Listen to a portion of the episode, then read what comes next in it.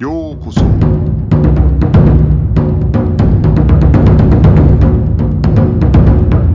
Eu sou o Gustavo e você está ouvindo o Budocast. Bem-vindos a mais um Budocast. No episódio de hoje nós vamos conversar um pouco sobre a espada japonesa. Pessoas que têm interesse na, nas artes marciais japonesas, na cultura japonesa, se interessam sobre esse assunto. E a gente está aqui hoje com o Vinícius Félix. Tudo bom, Vinícius? Tudo bem, bom dia. É, cara, eu conheço, conheci o Vinícius há muitos anos atrás num evento, é, acho que foi um Matsuri, alguma coisa assim, né? Eu lembro que você apresentava, é, levava sempre uma, acho que era uma katana, né? E para apresentar para as pessoas, ou então é, até mostrando até processo de forja, né?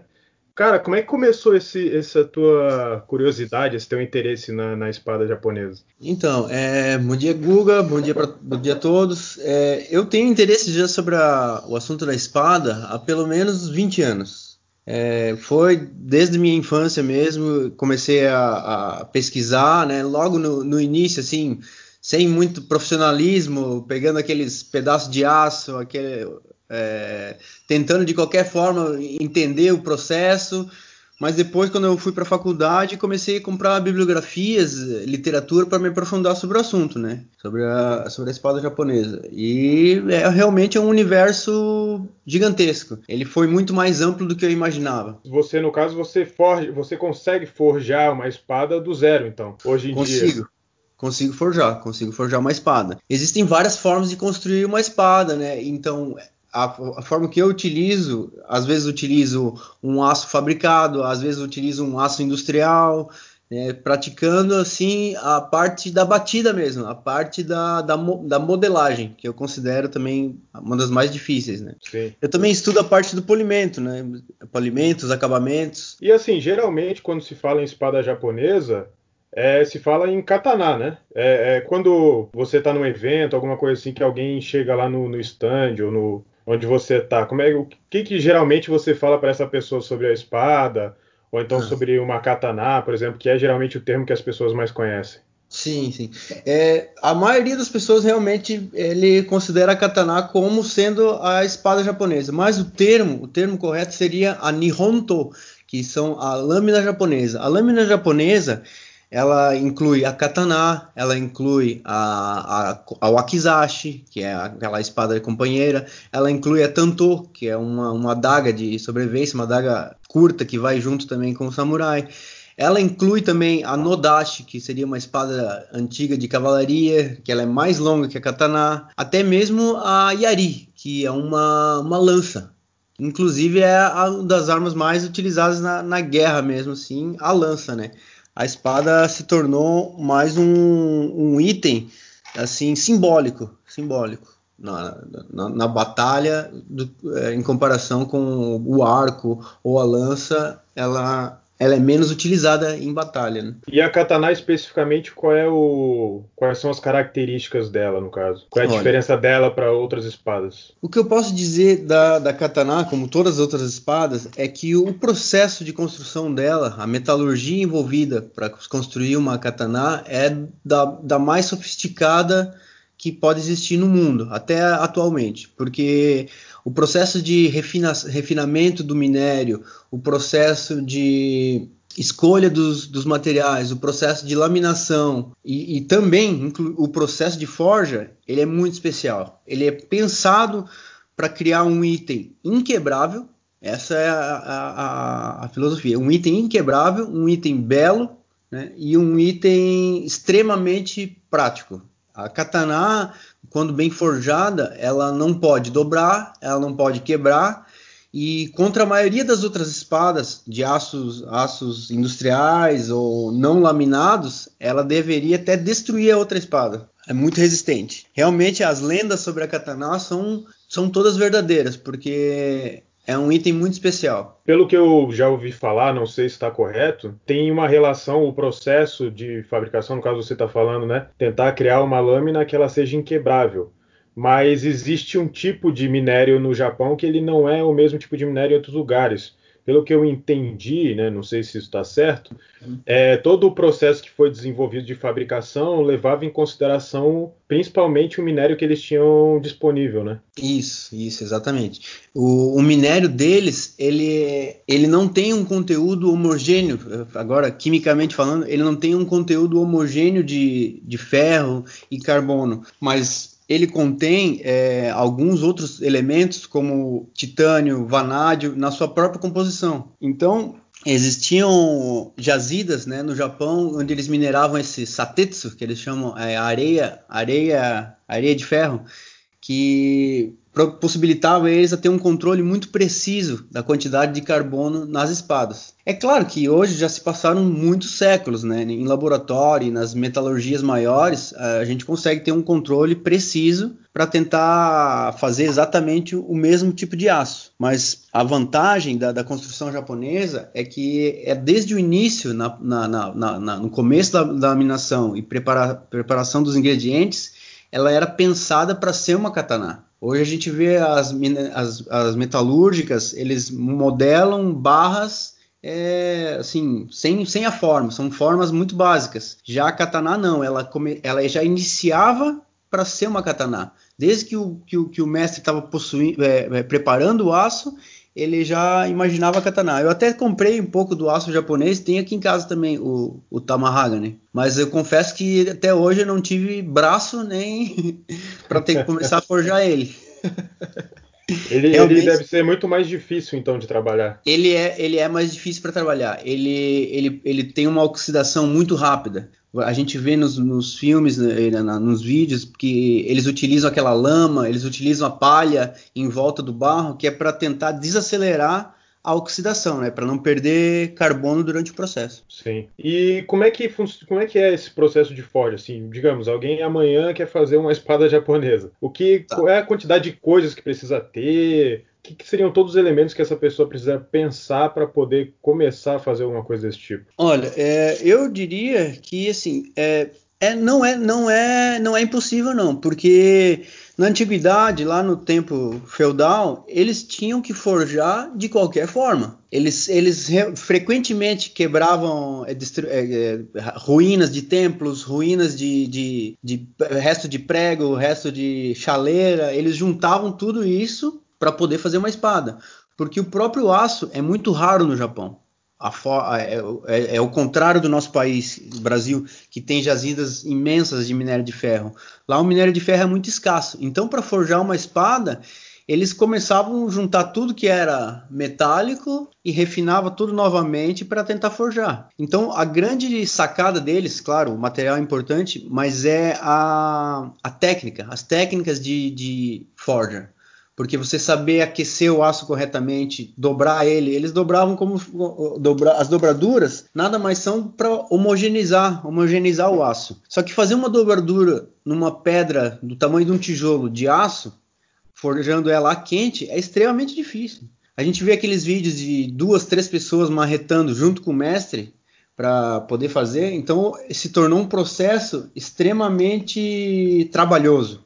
E é isso que eu acho o especial da espada japonesa. Que ela, ela necessita um esforço, uma dedicação imensa para você conseguir o sucesso. Pois é, eu vi um vídeo uma vez que tinha um, um desses caras. Como é que chama quem faz espada? É o, o, é o Kokadi. Katana Kadi. É, eu vi um, um, desses caras fazendo uma espada e ele tinha uma máquina para bater no, no minério, né? No, no enfim, no, no, no metal. Isso, isso também já tem hoje em dia, então. É, hoje em dia ele já utiliza esse martelo mecânico, né, que facilita bastante e não necessita de ter aqueles três ajudantes, né? Porque normalmente aqueles três ajudantes eles moravam junto com o mestre, um, um cuidava da comida, um cuidava do carvão, um cuidava do e na hora de forjar a espada todo mundo tinha que pegar junto ali para fazer, né?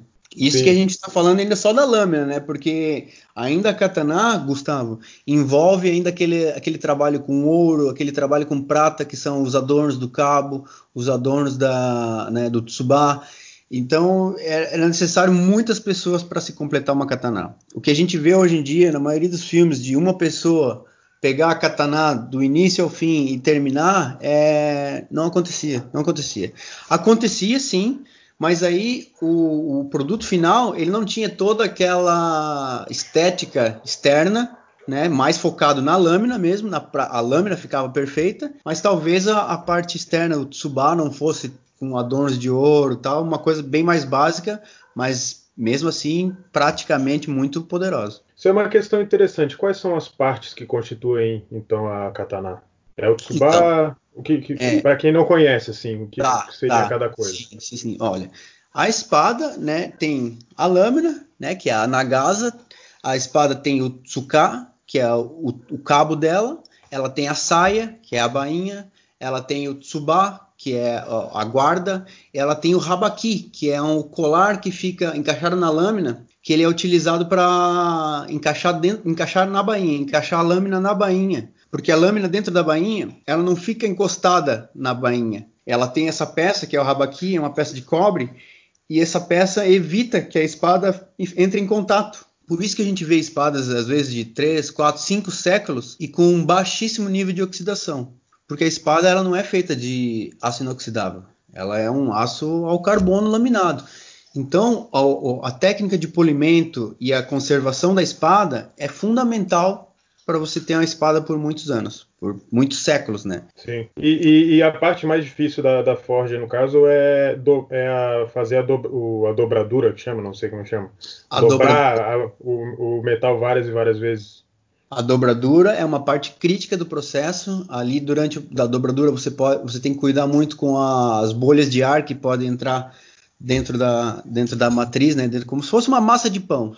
Só que você não pode ter nenhuma bolha de ar dentro dela. Imagina isso. Então você tem que ir dobrando isso como se fosse uma massa folhada.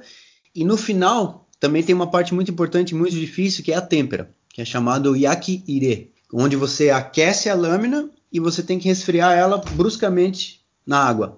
Isso é um processo também que só acontece praticamente para a espada japonesa, porque os ossos modernos, hoje as técnicas de têmpera modernas, elas utilizam óleo, elas utilizam banho de sais. E na espada japonesa, como eles precisavam da máxima dureza, eles resfriavam na água. E se a laminação ou a forja não fosse bem executada, até mesmo a temperatura da água, a lâmina tinha uma grande chance de quebrar nesse momento. Né? Isso era uma, era uma coisa que acontecia frequentemente. Aí quebrou, tem que começar de novo. Ou transforma numa espada mais curta, que era bem frequente também. E também, e também durante esse processo que faz aquele como se fosse um desenho que fica na lâmina, né? Que tem vários, vários é. tipos e, e, até nomes, dependendo de que tipo de Isso. desenho que. Esse desenho, ele, em que momento que ele, que ele que se decide ou que se consegue, é, vamos dizer assim, construir ele? Então, esse desenho ele chama-se o Ramon. O Ramon ele é construído durante o processo de têmpera, porque o mestre coloca a, o barro na espada, ele coloca uma camada bem fina, basicamente um, no máximo uns 2 milímetros durante em toda em toda a espada. E na parte do gume, que é a parte final ali no fio, ele deixa uma camada muito mais fina, menos de um milímetro, bem fina. Então, na hora que a espada entra na água, essa parte que tem pouquíssimo barro, ela resfria muito mais rápido muito mais rápido, que eu diria assim, 3 centésimos de segundo a menos. e a parte de cima, onde tem o barro mais grosso, ela resfria mais lentamente. Então essa parte que resfriou, resfriou mais rapidamente, ela fica mais dura. Ela ganha mais, mais, dura, mais dureza. E a parte de cima fica mais macia. Depois, no processo da, do polimento, utilizando somente as pedras, porque se você é, passar a, a, katana num esmeril, ela não vai apresentar o ramon. Se você polir ela corretamente com as pedras, você vai conseguir ver essa diferença de dureza a olho nu, que é o ramon. É muito interessante porque cada escola, basicamente, de, de, de forja japonesa, ele tem a sua técnica para fazer o ramon.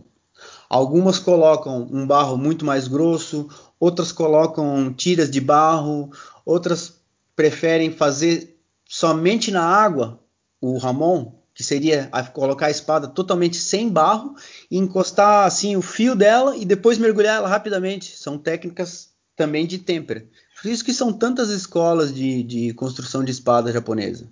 Sabe, não, não existe uma escola, não existe uma escola superior a outra. Existem muitas escolas produzindo arte. Isso que é uma coisa que eu acho muito bonita, porque você tem que imaginar que num período de guerras, o segredo de construção das armas ele era uma coisa muito muito guardada, né? Posso dizer, muito protegida. E, e, é quase como escolas de pintura mesmo, né? Exato. De arte, de fato. De arte, de fato. E assim, a, a, tem espadas que é, ficavam no, no, no, nas cidades, nos estados, durante muitos séculos. E aí é normal de uma espada ir perdendo o perdendo seu fio, perdendo a sua beleza. Então elas eram repolidas e muitas tinham bainhas novas, é, tsubás novos e a roupagem, que diria, é chamado koshirai, que é a parte externa da espada, fora a lâmina. Isso era refeito. Normalmente, se uma, uma família tinha uma espada, a cada 20 ou 30 anos, numa outra geração, ela talvez fosse reformada a parte externa dela. É, trocado a, a roupagem, até para permanecer sempre bonita, conservada, porque é um item de muito respeito, né? Ele é considerado como a alma do samurai. E esses tipos de valores, eles, eles foram todos colocados na espada, sabe? A personalidade, a força, a, a, a, é, a determinação mesmo de conseguir sobreviver. Ela foi colocado muito esse tipo de energia na hora da construção da espada, tanto que que nas comunidades a, a espada ainda é, é, muito reverenciada nas comunidades japonesas. É, eu percebo assim que é, co é, conhecer sobre espada japonesa, é, a impressão que eu tenho é que é quase como se fosse aquele pessoal que entende vinho, né? Existem pequenos detalhes que vão dando esses sabores diferentes em cada espada. Eu lembro que quando eu morei no Japão, eu fui no, no museu que tem no Parque Ueno, em Tóquio, que eu, acho que é o Museu Nacional, agora não vou lembrar de cabeça mas tinha uma sala que era só uma sala só de espadas, né? Só que só tinha lâmina. Exato. E aí para mim que para mim que sou um leigo completo, é, eu olhava aquilo e, e para mim era praticamente a mesma coisa, sabe? Eu não conseguia entender a diferença de uma outra, porque eles não botavam nem a, a, a não botava a bainha, não tinha assim muita coisa, né? Era uma sala grande só com a lâmina. Uhum. Sabe por quê, Gustavo? Porque assim a arte, a arte para eles Claro, também está na parte externa, é, é, é, é linda a parte externa, mas a lâmina, com os nuances da lâmina, você tem um minério um pouco mais escuro, um minério mais azulado, às vezes uma espada a partir de 4, 5 séculos, ela começa a ganhar um tom envelhecido, ela ganha uma pátina natural, sabe? E isso para eles é muito importante, valorizado. Também as técnicas de forja. Outra coisa muito importante da espada, que não só o minério, é a forma dela. A forma. Então, se eles têm uma espada muito antiga e que está com a forma boa ainda, quer dizer, não foi tão, tão afiada, não foi, não foi muito afiada, né? ainda está grossa, ainda tem corpo, como eles chamam, eles valorizam bastante. Significa que é uma espada que não entrou muito em combate. Eles valorizam isso. Valorizam uma espada antiga que não entrou em, muito em combate, porque significa que aquela, aquela, aquela região, aquela cidade ou aquela pessoa, aquela linhagem de família eram pessoas pacíficas, talvez, entendeu? Grandes governantes que conseguiram manter a prosperidade. Isso é muito, isso é muito emocionante e bonito. É, e então quando, quando você compara, por exemplo, uma espada da outra, para alguém que não, vamos dizer, alguém que foi no museu que nem eu, né, que não uhum. entende. É, o que, que quais, quais vão ser as diferenças de lâmina que, que dá para tentar assim uma pessoa que não tem muito conhecimento captar mais fácil? O, o Ramon, por exemplo? Olha, o Ramon, logo que ele sai da forja, ele tem que ser bem alto. Então, se você já tem uma espada que foi afiada muitas vezes, o ramon já fica mais curto. Talvez a espada pode ter até sido encurtada, às vezes quebra a ponta numa batalha. Então, uma espada grande, né? Porque o mestre, o mestre forjador, ele tentava forjar a maior lâmina possível com o minério que ele tinha. Então, ele, ele começava com uma peça grande. Mas logo que ela ia para a batalha, quando ela voltava, é impossível, né, não ter nenhuma marca, não ter nenhum, nenhum dente. Então eles iam tirando, iam limpando, iam limpando. Então uma espada muito valorizada, é, forjada seria forjada por um grande mestre. Né? Tem, tem inclusive no Japão é, categorias de mestres. Até faziam-se testes em espadas. Faziam-se testes em espadas em prisioneiros, em cadáveres, para comparar, comparar a espada X com a espada Y e aí os, as espadas mais afiadas, mais duráveis, elas ganhavam o, o, o, forjador ganhava nome, né? E a espada também ganhava nome. Tem muitas espadas com nome. E quem dava o nome, no caso, era quem fazia ou era quem, quem recebia? Quem recebia dava o nome. Quem recebia dava o nome. E às vezes, até assim, a cidade. A cidade, o, o estado ali, no caso, dava um nome para a espada. Uma espada tão famosa que ganhava o seu nome. É muito interessante. Muito interessante. E essa questão de fazer o, o, é, o teste de corte, né? A gente tem o, o Tameshigiri, né? O, Exato. Exatamente. E, e é, até eu acho interessante falar é, nesse podcast, porque assim, me, compartilharam comigo no WhatsApp faz pouco tempo uma uhum. pessoa meio que como se fosse tentando cortar uma garrafa de. Não sei se você recebeu. Uma pessoa, tipo, tentando cortar uma garrafa de Coca-Cola com água dentro, alguma coisa assim. Com uma. Uhum. Dizem ser uma katana. Mas para uhum. mim, claramente, é uma daquelas espadas de. Sabe aquelas espadas decorativas que vendem em, em loja? Sei, então sei, tem sei. gente que acha que aquilo ali é uma. É uma espada mesmo, né? Que é só afiar que vai funcionar. É, mas não, né? Existem, existem espadas hoje que são espadas só para treino, por exemplo, de Aido, que às vezes não tem nem fio, né? E existem espadas específicas para fazer Tameshigiri. Então, é, tem como você falar um pouco sobre isso, né? Sobre sim, até para as pessoas terem esse cuidado, eu acho, né? Sim, sim, sim. É muito importante a gente não testar técnica de corte é, com uma espada decorativa sabe? E, e também sem a técnica necessária, porque a gente pode se machucar seriamente, né?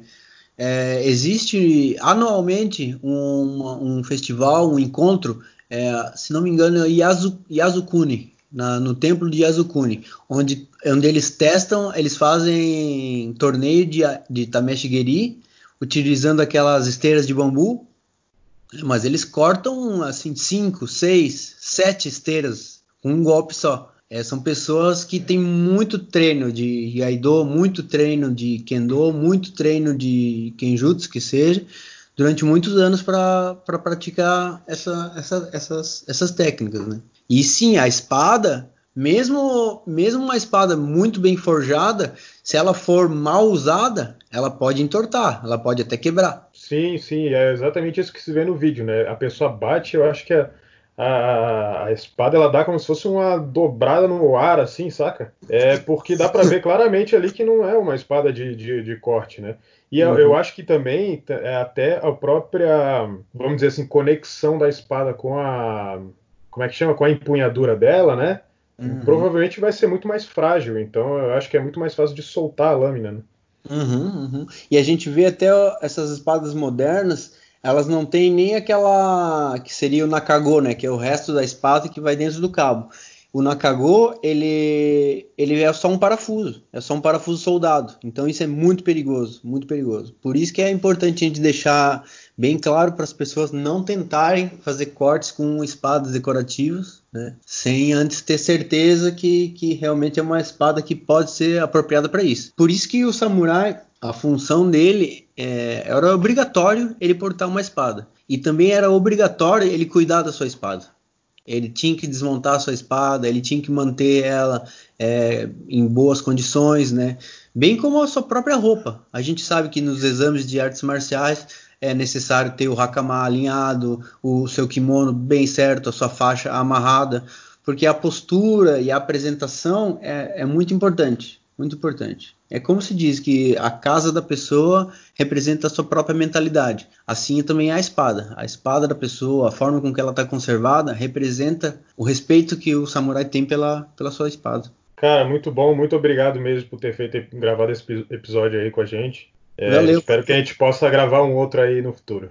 Valeu? Ah, eu, eu, eu gostei também e eu tenho, eu acho que a gente poderia, assim, no, no, uh, futuramente, eu tenho a forja aqui e a gente pode fazer uma live com eu acendendo a forja e batendo um pouco de ferro aí pra gente ver. Legal, legal, vamos sim. Então é isso, galera. Não esqueçam de seguir no Instagram. Se você tiver algum comentário ou algum assunto que queira que seja tratado no Budocast, comenta lá. Até a próxima.